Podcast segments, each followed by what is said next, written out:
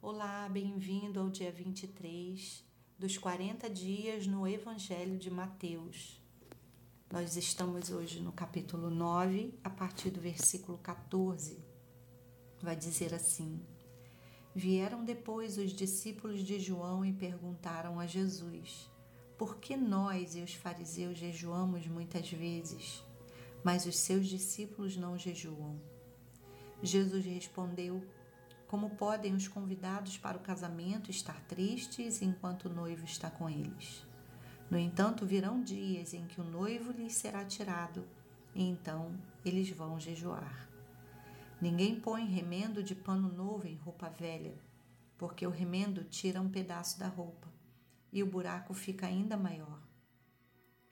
Nem se põe vinho novo em odres velhos, porque se alguém fizer isso, os odres se rompem o vinho se derrama, os odres se perdem. Mas põe-se vinho novo em odres novos e ambos se conservam. Depois de um tempo de ensino, Jesus sai ministrando às pessoas, levando cura, levando libertação, salvação, e ele atrai muitos a si. Começa a chamar alguns mais para perto, vão se tornando discípulos e outros vão se aproximando para tentar entender o ministério de Jesus. Os discípulos de João chegam então e observam que os discípulos de Jesus não jejuavam. E como eles aprenderam que era algo importante para, para a vida religiosa, eles perguntam a Jesus, citando até os fariseus que também jejuavam, como algo é, que deveria ser cumprido e perguntam para Jesus por que, que os discípulos não jejuam. Essa pergunta ela pode trazer, ela pode estar tra trazendo é, duas posturas que não fica claro no texto. A primeira é se eles estariam indignados com isso, por ver que eles faziam algo importante e os discípulos não, por questionar é, a forma com que Jesus estava conduzindo os seus discípulos. E a outra postura poderia ser uma simples pergunta mesmo, para saber se era necessário jejuar. De qualquer maneira, Jesus responde de forma bem objetiva e ele vai dizer que naquele momento ele estava presente, o próprio Deus estava ali não havia necessidade é, de uma introspecção, não havia necessidade de um domínio da alma é, para conseguir contato, para conseguir é, aprofundar a, o relacionamento com Ele, porque Ele estava ali, em carne. Mas Ele diz: vai vir o tempo em que o noivo lhe será tirado como foi quando ele morreu, ressuscitou e foi assunto aos céus. Nesse tempo ele diz: então eles vão jejuar. Jesus deixa claro que o jejum é importante para o relacionamento com ele.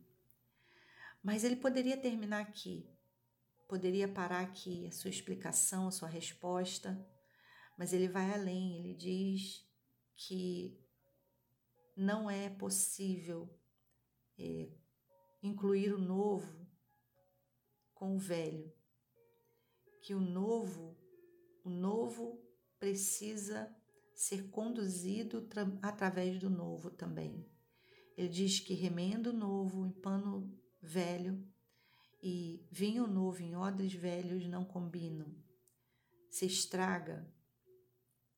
E ele está falando sobre um novo tempo, sobre a nova unção, e também sobre a necessidade de se transformar, de se permitir ser transformado pela palavra, para que o jejum, para que qualquer ato religioso possa ter sentido.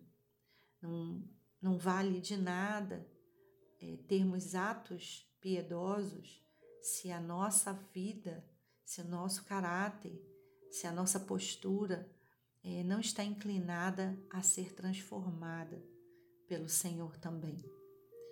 Odres novos para vinho novo. pano novo para remendo novo. Que o Senhor possa fazer isso em nossas vidas. Deus Santo, toda glória e honra e louvor pertencem ao Senhor. Eis aqui a nossa vida, eis aqui, Senhor, o nosso coração, eis aqui, Senhor, toda a nossa alma. Nós nos dispomos nessa manhã em tua presença para sermos ministrados pelo Senhor. Sabemos, ó Deus, que a nossa vida é templo do Espírito, é templo do Senhor, é o lugar da sua habitação, é o lugar onde o Senhor vem habitar e vem transformar para a sua glória. Por isso, nós queremos sim ter atos piedosos de oração, de jejum, de leitura da Sua palavra para crescermos em conhecer o Senhor, em ter relacionamento contigo, podermos perceber, ter consciência da Sua presença, poder conhecer e seguir a Sua voz, poder, Senhor, sentir o Teu amor diariamente em nossas vidas, recebendo toda a graça e tudo o que precisamos. Nosso relacionamento contigo, Senhor é o que nós buscamos, é o que nós queremos todos os dias da nossa vida. Por isso, eis aqui a nossa história, a nossa vida, nossa família.